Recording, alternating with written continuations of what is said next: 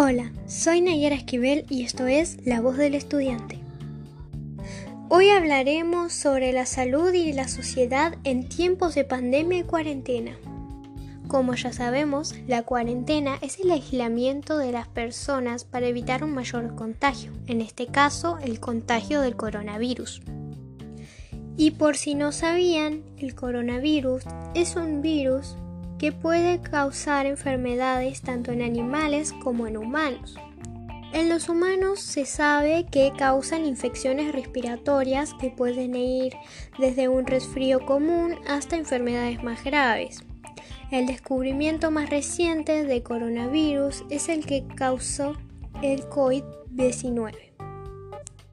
Una vez ya sabiendo esto, voy a pasar a contestar las preguntas que dejaron en las encuestas de mis redes sociales.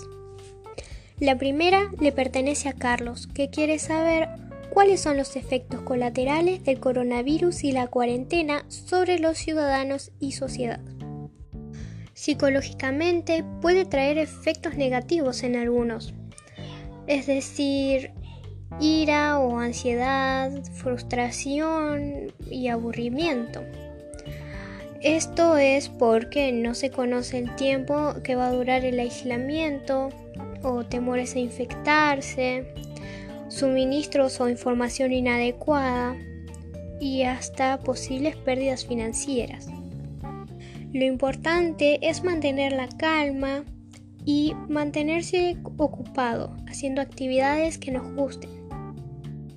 La siguiente pregunta es de Josefina, ¿Qué dice, ¿cuáles crees que serán los diferentes temas que nos plantearemos como sociedad luego de la pandemia? Yo creo que la economía, las salidas, la falta de trabajo, los trabajos cesantes y la relación entre las personas son algunas de las cosas que nos empezaríamos a plantear. Las siguientes preguntas le pertenecen a José. La primera dice, ¿qué estamos aprendiendo a raíz de la cuarentena? Muy buena pregunta. A través de todo esto estamos aprendiendo a ser mejores personas, a cuidarnos más, a ayudar y ser más responsables. La segunda dice, ¿qué podemos observar en el resto de la sociedad? Algunos se sienten mal al no poder salir. Las personas mayores, por ejemplo, tienen miedo. Otras están aliviadas de que en otros países estén bajando los números de contagios.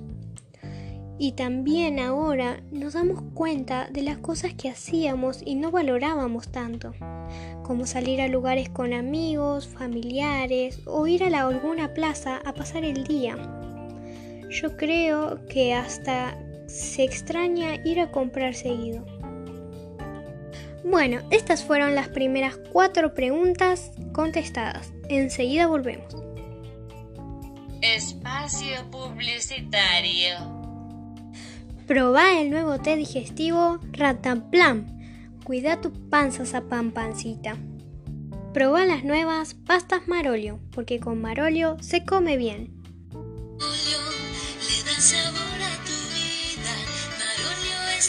elegida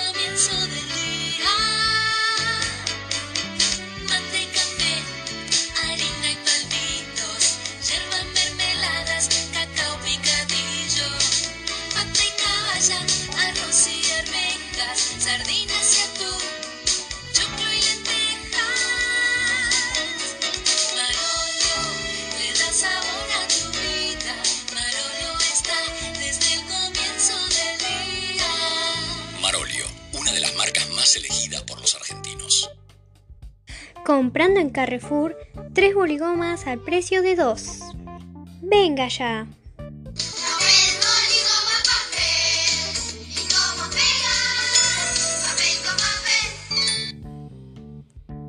Fin de espacio publicitario. Y volvemos con las preguntas. La siguiente pregunta es de Sofía, que quiere saber ¿Qué podemos hacer como ciudadanos frente a la pandemia? Sofía, la idea es que nos quedemos en casa, pero también podríamos ayudar a las personas que están en más riesgo, tratar de que salgan aún menos, Por ejemplo, podríamos hacer sus compras, pero obviamente con las protecciones adecuadas. También debemos lavarnos las manos muy seguido y desinfectar los objetos más usados con alcohol, por ejemplo las perillas de las puertas o los celulares. Nosotros los jóvenes también tenemos que ayudar en casa y ocuparnos de nuestras tareas. Así vamos a poder evitar los contagios y otros tipos de problemas. Para terminar con las preguntas, la última es la de Martina, que dice, ¿cómo crees que será la vida después de que pase todo? Yo creo que van a cambiar muchas cosas, ya sea para bien o para mal. Por ejemplo, seremos más prevenidos con la higiene y aprenderíamos que no todo es un juego. Pensaríamos un poco más en los otros y seríamos un poco más cautelosos con todas las cosas. Bueno, esas fueron todas las preguntas por hoy. Ahora voy a pasar a dar unos tips para sobrellevar la cuarentena. Primero, hay que recordar que estamos prestando un servicio a la sociedad. Permanecer en cuarentena supone ayudar a los demás, contribuye a reducir la posibilidad de que otras personas contraigan la enfermedad. Estás participando en una responsabilidad social colectiva manifestada a través de una acción altruista y generosa. Verlo desde esta perspectiva ayuda a mantener la autoestima y no a sentirse estigmatizado. Cuando acabe el periodo de cuarentena, todos los ciudadanos deberían tener esto en mente y no mostrar rechazo hacia las personas que han cumplido con esta responsabilidad social. También sirve mantenerse activo y establecer rutinas. Las actividades, las rutinas y la programación de tareas permiten aumentar la percepción de control y dar sentido a cada día, disminuyendo la sensación de impotencia o frustración ante situaciones de incertidumbre como las generadas por una situación así, proporcionan un sentido de estabilidad y seguridad.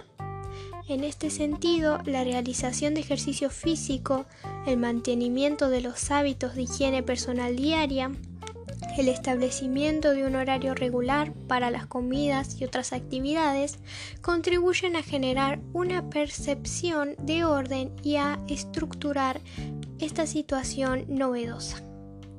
Otro consejo es potenciar el contacto social a través de las redes sociales y teléfono. Las redes sociales permiten chatear y tener contacto con otros a través de Facebook o Skype u otras plataformas. Este contacto social se vuelve especialmente importante durante la cuarentena. Por lo tanto, evita el aislamiento psicológico y mantenete en contacto diariamente. Establece unas horas concretas en el día en las que organices estos encuentros sociales a través del teléfono o la computadora. Mantén el control de tus preocupaciones. Si bien es normal estar preocupado por la salud, si estos pensamientos ocupan mucho espacio mental, hay que establecer estrategias para distraerse de estas. La distracción es la mejor herramienta para combatir las preocupaciones recurrentes. En este sentido, es recomendable distraerse a través de películas, series de televisión, videojuegos, crucigramas, música o conversaciones a través de las redes, como habíamos dicho anteriormente. Por último, es importante controlar la exposición de las noticias sobre el coronavirus. Sabemos que pasar Demasiado tiempo viendo o leyendo noticias sobre una situación traumática afecta negativamente al bienestar de las personas. Por lo tanto, si se mantiene protegido de la exposición constante a noticias sobre el virus, le resultará más fácil mantener la calma. Leer una noticia actualizada diaria de una fuente confiable es suficiente para estar informado de la situación. Bueno, eso fue todo por hoy. Estuvimos contestando un par de preguntas, di un par de tips. Fue un buen tiempo. Si quieren que responda más de sus dudas, síganme en las redes sociales y coméntenlas ahí. Esto es La Voz del Estudiante. Nos veremos en la próxima emisión.